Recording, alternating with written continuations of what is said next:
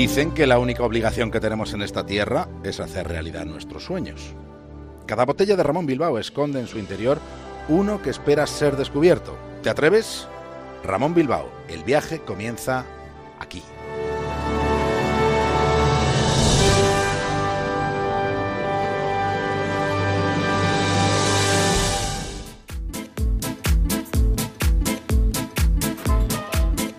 Emprendemos viaje desde una estación de radio que tenemos dentro de un faro, asomado al Cantábrico. Lo siguiente, la brújula, es una conexión con Punta Norte, con Javier Cancho. Y en el capítulo de hoy se busca manzana de 200 gramos.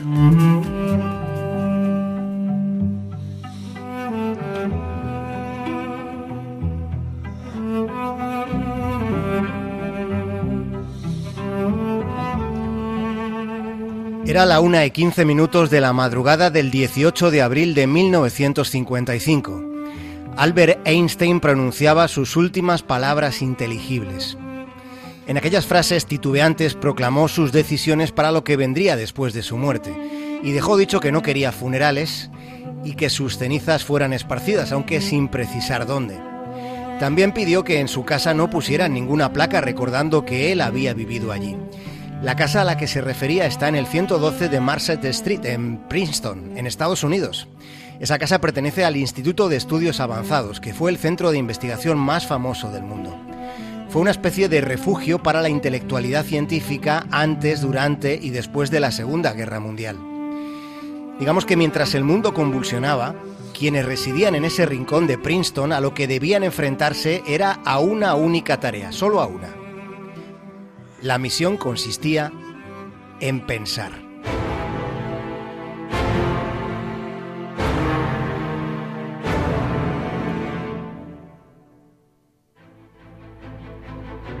Entre los pensantes que había en Princeton estaba un alemán y un austriaco que se habían marchado de sus respectivos países por la llegada y auge del nazismo.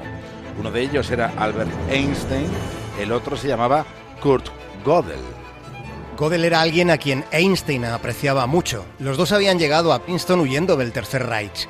Einstein porque era de origen judío y disponía de unas cuantas intolerancias intelectuales respecto a lo que Hitler representaba, mientras que Gödel no estaba dispuesto a ser soldado de la Wehrmacht.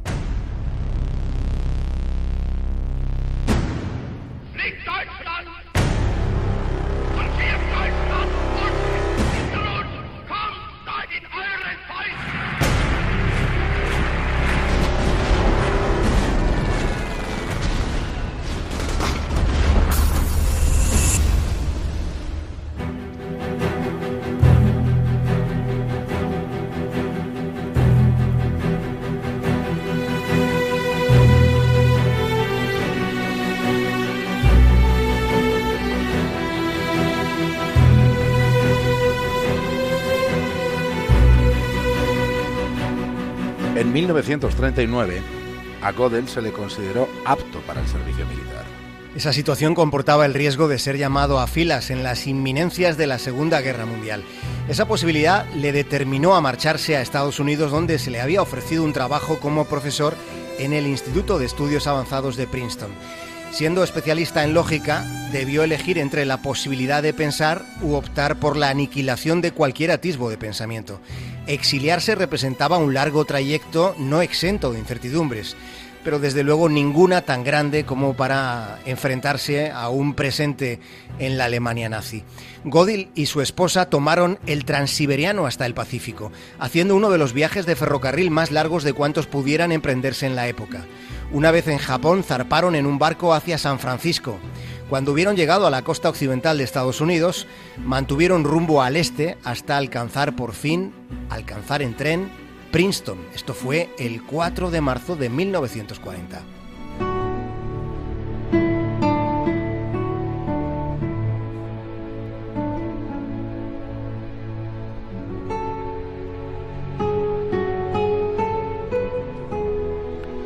La conexión entre Einstein y Gödel fue inmediata. Su amistad se convirtió en legendaria, se les veía pasear, se les veía sonreír, pero nadie podrá saber nunca de qué hablaban. ¿De qué hablaban dos genios superlativos como ellos en esos larguísimos paseos? Es una pregunta apasionante. Igual charlaban sobre el chucrut o otras índoles gastronómicas centroeuropeas, pero probablemente sostuvieron conversaciones fascinantes. Hay en la conversación algo único y repetible. Son instantes que no volverán, donde algunos interlocutores consiguen grandes coreografías con las palabras. Albert Einstein le contó al economista Oscar Morgenstern que ya hacia el final de su vida su trabajo como físico le importaba más bien poco, confesándole que en realidad el creador de la teoría de la relatividad llegaba al instituto únicamente para tener el privilegio de caminar a casa junto a Kurt Gödel.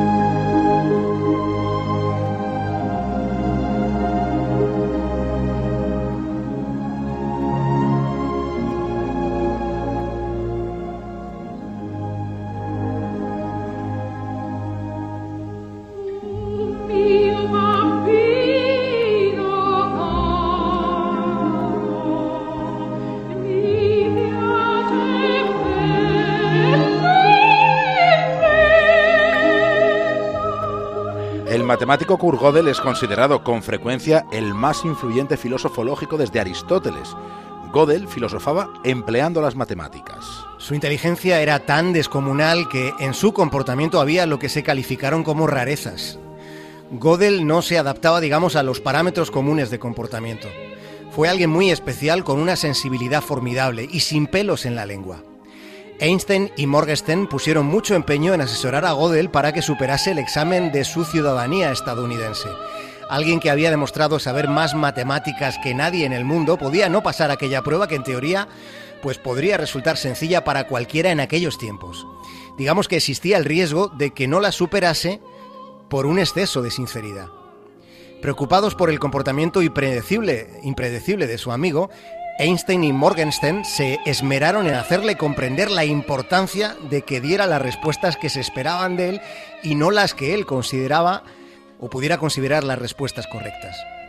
Cuando en aquel examen de ciudadanía se le mencionó tangencialmente el régimen nazi, Gödel consideró una buena idea informar al juez que presidía ese examen de que él, Gödel, había, había descubierto una manera por la que una dictadura podría instaurarse legalmente en los Estados Unidos mediante una contradicción lógica que él había detectado en la Constitución. El juez, Einstein y Morgenstern le impidieron terminar la elaboración de su pensamiento. Se le entregó la ciudadanía sin dejarle terminar su reflexión.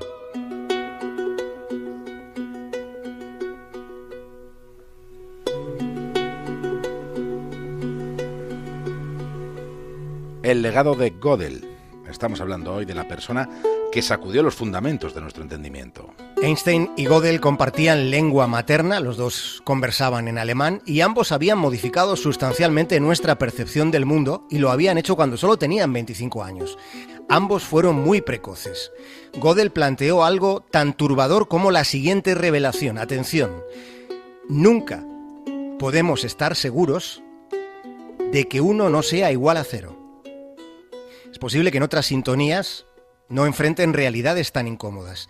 Pero resulta que es un hecho matemático que ni el cero ni el uno son siempre lo que parecen. Hay dos ceros y hay dos unos distintos.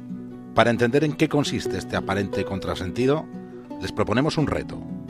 Se trata de ir al mercado e intentar encontrar allí una manzana que pese exactamente 200 gramos. Ya que las manzanas suelen pesar entre 150 y 230 gramos, en principio no parece que, que pueda resultar una tarea imposible, ¿verdad? Pues sucede que con toda probabilidad, tras una búsqueda muy concienzuda, es muy posible que den ustedes con alguna manzana que se acerque mucho a ese peso. Pero seguramente jamás, ni mañana, ni pasado, ni nunca encontremos una manzana que pese exactamente 200 gramos. Piensan en que el peso es una de esas magnitudes que suelen tener decimales, muchos decimales. Es lo que en matemáticas llaman números reales. Dicho de otro modo, una manzana puede, puede pesar, por ejemplo, 200,001 gramos, por detenernos solo en tres decimales, o podría pesar, por ejemplo, 199,999 gramos, y aún así seguirían existiendo, digamos que infinitos valores posibles entre esos dos pesos a priori tan idénticos porque en matemáticas los números pueden estar separados por distancias infinitas. Espero que hayamos sido capaces de explicarlo más o menos bien. Como conclusión matemática podemos resolver que solo existe una posibilidad, solo una entre infinitas de encontrar nuestro objetivo. Recuerden, una manzana que pese exactamente 200 gramos. Solo una posibilidad entre el infinito. Por tanto, es mucho más difícil que ganar el gordo de la lotería. ¿Quiere esto decir que es imposible encontrar una manzana de 200 gramos exactos? Pues no, para nada en realidad no existe ninguna ley del universo que prohíba que existan manzanas de esa magnitud. Claro, estrictamente hablando sí que sería posible, pero probabilísticamente sería casi casi inviable. Por eso resulta que es un hecho matemático que ni el 0 ni el 1 son siempre lo que parecen.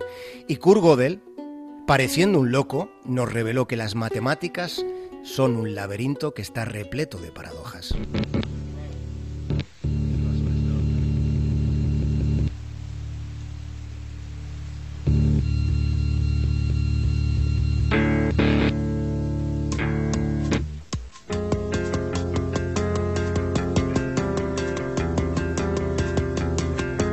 Gödel demostró que hay problemas en matemáticas que son imposibles de resolver, pero el asunto llega aún más lejos.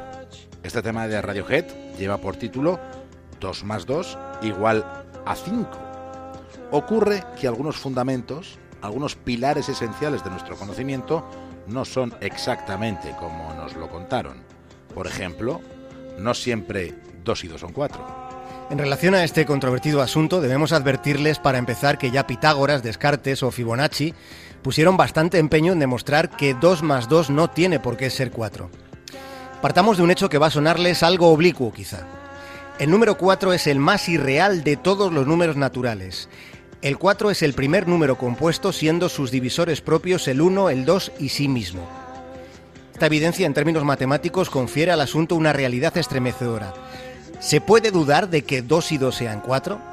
Pues bien, no olvidemos que cuanto más trivial parezca una pregunta, más difícil puede llegar a ser su respuesta. Pensemos en lo raro que de algún modo resulta que 2 más 2 sea lo mismo que multiplicando 2 por 2. Sobre esta cuestión, Bertrand Russell planteó una pregunta trascendente. ¿Debemos pensar que 2 más 2 no es 4, sino 4,001?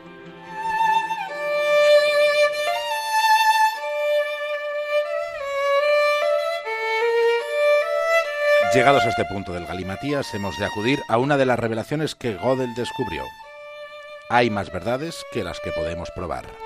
Lo que los teoremas de, de Gödel enseñaron es que las matemáticas en realidad son un mundo muy distinto a cómo se entendieron durante siglos.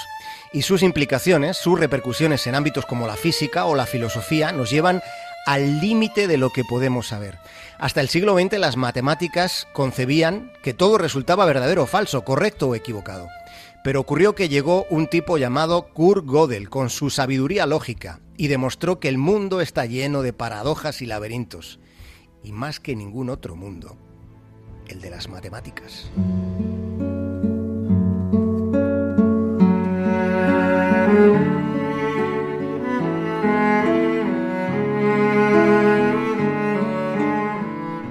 Una mente tan maravillosa como la de Gödel era el mejor ejemplo de la paradoja, una mente lúcida y brillante para asuntos cruciales y oscura y en penumbra para sí misma.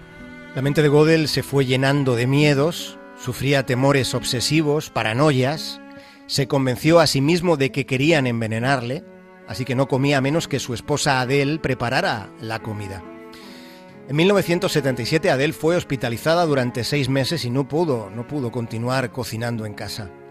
En su ausencia, Godel rehusó ingerir la mínima porción de alimento hasta el punto de dejarse morir de hambre a sí mismo. En el momento de su fallecimiento pesaba 32 kilos, o mejor dicho, 32,5 con infinitos decimales. El certificado de defunción en el hospital de Princeton el 14 de enero de 1978 ese certificado dice que murió de desnutrición e inanición causadas por perturbaciones en su personalidad. Este de hoy ha sido nuestro homenaje a uno de los indispensables que en la historia han sido.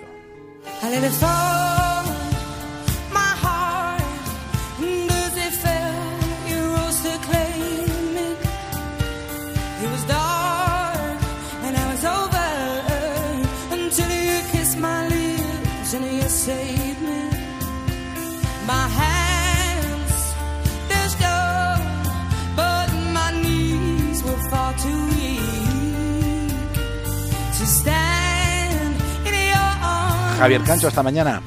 Un abrazo, David del Cura.